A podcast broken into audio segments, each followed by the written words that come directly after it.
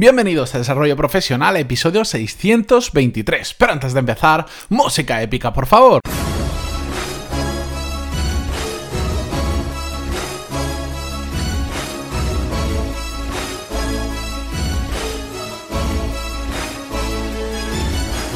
Muy buenos días a todos y bienvenidos a Desarrollo Profesional, el podcast donde hablamos sobre todas las técnicas, habilidades, estrategias y trucos necesarios para mejorar cada día en nuestro trabajo. Eh, me imagino que os habrá llamado mucho la atención el título del episodio de hoy, que diréis, ¿qué tiene esto que ver con desarrollo profesional? Lo tiene que ver y mucho, porque os voy a contar una pequeña historia. Lo que pasa es que no tenía ni idea de cómo titular al episodio. Y sinceramente, a veces, pues normalmente cuando pones un título buscas que sea lo más indicativo de lo que vas a hablar, sobre todo para que, pues por ejemplo, la gente lo identifique, aquellos que no escuchéis todos los episodios, ver si os interesa o no solo por el título, o gente que no te conoce, que se siente identificado, entonces te empieza a escuchar por ahí. Hoy me ha dado exactamente igual y em, he, decidido, he decidido llamarlo así porque la historia que os quiero contar hoy es una historia sobre ascensores. Y os pongo un poco en contexto. Este fin de semana venían mis padres de visita y bueno, pues íbamos andando por la ciudad, estábamos viendo eh, íbamos lo típico de monumento en monumento y en un momento dado pues no, no sé a qué vino, sé que hablábamos de temas de mudanzas o algo así porque en los últimos años me he mudado varias veces y, y mi padre me contó una historia, me contó una historia muy simple que básicamente me decía que nosotros cuando yo era pequeño vivíamos en, un edificio y cuando había juntas de vecinos, pues resulta que eh, tenían un problema. Y siempre estaba el mismo problema que era los ascensores del edificio, eran de estos que digamos eh, como que son todo metálicos, ¿vale? Que todas las paredes son metálicas o, de aluminio, no sé qué material es exactamente. Y constantemente había, pues, típico graciosillo o listillo de turno, que ¿qué hacía? Pues que la rayaba, que ponía su nombre, que escribía cosas, entonces el ascensor pues siempre estaba en mal estado. Y esto, por supuesto, generaba un gasto importante para la comunidad, pues porque, o bien, te tenías que gastar dinero para ir arreglándolo, ir cambiando esos recubrimientos del ascensor, o si no te querías gastar nada, ¿qué pasa? Que al final, al cabo de poco tiempo, tenías un ascensor que daba hasta cosa entrar en él de lo mal que estaba. Yo de todo esto no me acuerdo porque yo era muy pequeñito, pero me lo contaba mi padre el otro día. En una de esas juntas, mi padre les propuso una solución diferente, porque estaban cansados ya de gastarse dinero. Y lo que les dijo fue, mm, en lugar de estar cambiando eh, todo el rato los paneles o de pensar que tenemos que convivir con ello, vamos a hacer una cosa, pongamos un, un, espejo en el... Solo uno, uno de los cuatro laterales que tiene la caja del ascensor, vamos a hacer que sea todo un espejo. Y la, la, respuesta de la comunidad fue no, porque A, nos va a costar dinero y B, van a seguir rayándolo igual. Y y el razonamiento de mi padre era completamente diferente. por supuesto, un, espejo que al final no deja de ser una lámina de vidrio de unos milímetros con una capa detrás, por los que no sabes cómo es un espejo. Antes se hacían de plata, hoy en día me imagino que no será plata, pero básicamente es como un papel muy, muy, muy finito que está súper liso y que refleja todo. Y eso es básicamente un espejo, un vidrio con una lámina detrás. También se puede rayar, por supuesto, y probablemente hasta más fácil que el acero. Pero ¿qué pasa? ¿Por qué mi padre puso esa solución? Porque en el momento en que tú pones un espejo en un ascensor, ¿qué hace la gente? Mirarse al espejo, arreglarse el pelo, ponerse bien la camisa, lo que sea. Ponerse guapo, por decirlo de alguna manera.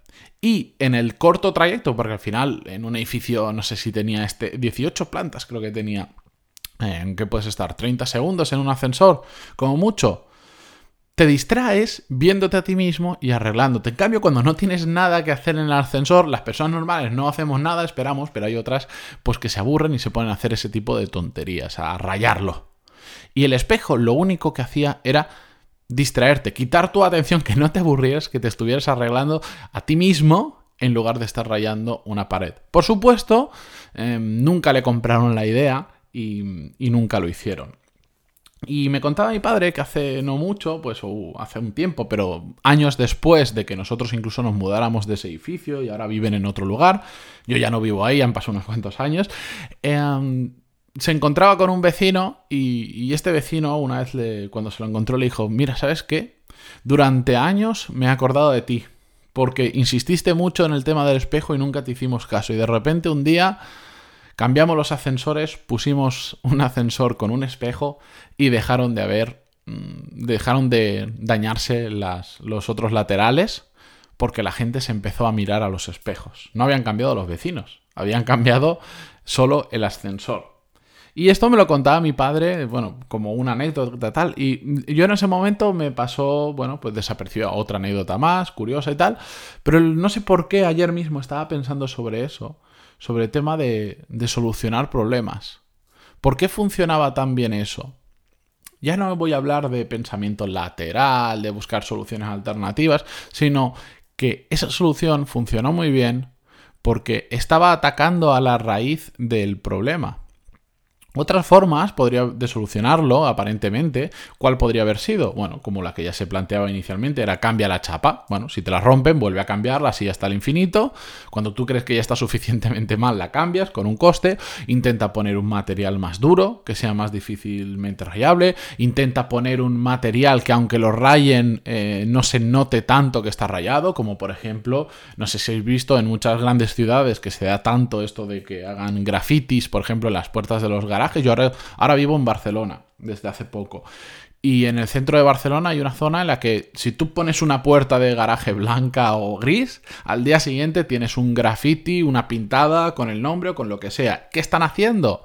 Lo que están haciendo es contratar un grafitero profesional que les haga un, un graffiti curioso que llene toda la, la puerta, entonces mm, cuando otras, cuando otras personas iban con la intención de firmar con un, con un spray ahí, cuando ya ven que hay un graffiti ya no hacen nada. No tienes la puerta blanca lisa como igual te gustaría, pero al menos tienes algo bonito, no es una chapuza que te han hecho por ahí. ¿Vale? Entonces eso lo que hace es, es una solución es una, una, alternativa a tener que estar pintando constantemente de blanco la, la puerta. Esto lo veía justo, es que lo veía en un reportaje el otro día y decían que en un año la habían pintado siete veces. Y la habían pintado siete veces porque ellos habían decidido pintarla siete veces. Porque dice que si no, la podrían haber pintado tranquilamente 20 veces en un año para volver a tenerla blanca. Se cansaron, contrataron un profesional, les hizo un, un dibujo bonito y ahora ya han vuelto, ah, ya no tienen que hacer nada más porque ya nadie les vuelve a pintar eso, porque ya hay un graffiti, pero un graffiti que ellos han decidido y que está chulo. Y de hecho, ahora hay eh, grupos turísticos, un guía que te lleva por las diferentes puertas, que son arte, para, para mostrártelas y han hecho un pequeño documental. Bueno, mucha historia. ¿Por qué os cuento todo esto? Pues porque al final el problema está en que muchas veces tratamos de solucionar asuntos como este del ascensor, es una cosa rutinaria, pero en el mundo de la empresa tratamos de solucionar problemas sin conocer cuál es verdaderamente el problema, qué está generando el problema. ¿De acuerdo? En el caso del ascensor, ahora todos lo vemos muy claro después de la historia. El problema es que aquel que tiene esa mentalidad vandálica, Está durante 30, 40, 50 segundos aburrido, encerrado en un sitio y probablemente solo. Mm, y entonces lo que hace es ponerse a rayar. En el momento en que distraemos su atención, que hacemos que no se aburra, ya deja de rayar porque ¿a quién no le gusta mirarse en un espejo? Otra cosa es que nos veamos, depende del día, más guapos, menos guapos, o más defectos o menos defectos. Pero a todos nos gusta mirarnos en un, en un espejo, al menos para ver cuán feos estamos, lo que sea pero a todos nos gusta. En el momento en que distraes la atención de esa persona, desaparece el problema. Todo lo otro, cambiar los paneles constantemente, poner uno que dure más, eh, poner uno que parezca que aunque se raye no se note tanto, al final es un parche, porque las rayas o el vandalismo sigue estando ahí. En el tema de la medicina, que hoy he escrito las notas del programa antes de grabar el episodio, lo he puesto, pasa exactamente lo mismo. Mm, si tú a una persona que tiene mucho sobrepeso le das unas pastillas especiales para quemar grasa, bueno, no, no, vamos a entrar en temas de, de, nutrición y todo esto. Bueno, igual pierde algo, igual, con suerte pierde algo, pero su verdad, pero no está atacando al problema. Sí, puede que llegue a perder peso, ya veremos a costa de cuánta salud. Pero su verdadero problema no está en que, en que está gordo, su verdadero problema está en la cocina, en que come mal, come mucho o ambas cosas a la vez. Ese es su verdadero problema. Y por más pastillas que se tome, le pueden solucionar un poquito el tema ahora, puede perder un poco de peso, pero la causa del problema seguirá estando ahí. Entonces, hasta que no cambie sus hábitos alimentarios, de cantidad, de calidad, etcétera, etcétera, no va realmente a solucionar el problema. Por eso, en el día a día de la empresa, tenemos que pensar lo mismo. ¿Cuál es el verdadero la verdadera causa del problema que se está generando. Lo veo en muchas ocasiones, por casos que me contáis vosotros, por experiencias que yo he tenido o experiencias de personas muy cercanas a mí que me comentan, que típico caso que se empieza a despedir a gente de un equipo de trabajo o de un departamento porque no se están consiguiendo resultados cuando el verdadero problema no son esas personas sino que son, por ejemplo, en ocasiones suele ser los superiores, que simplemente no están estableciendo bien los objetivos, no te dan las herramientas adecuadas, miden mal los objetivos, no te dan el apoyo necesario. Pueden haber miles de causas.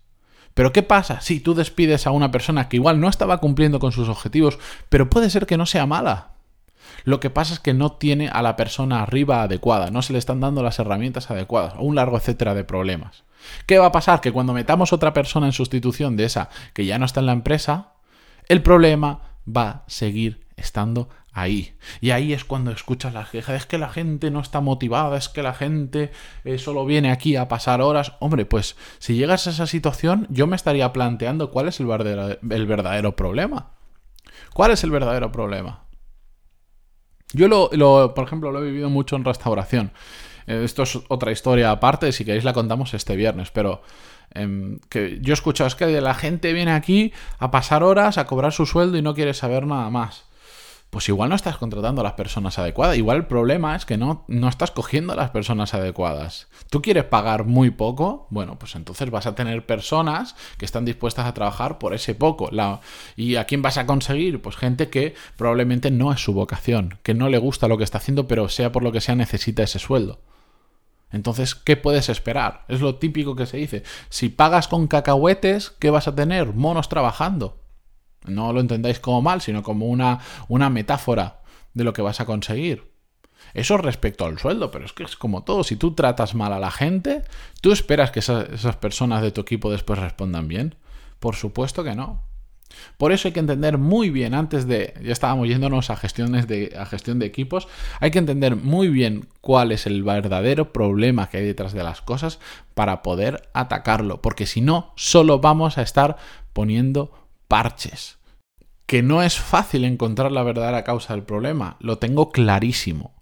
Pero cada vez que sabemos que hay un problema y que lo tenemos que solucionar, vale más tiempo invertir en averiguar cuál es la verdadera razón de ese problema, la verdadera causa, que como loco saltar y al minuto uno tener una solución, porque esa solución probablemente va a ser uno de esos parches, salvo que tengamos mucha experiencia, que sea un caso que ya hemos visto, etcétera, etcétera.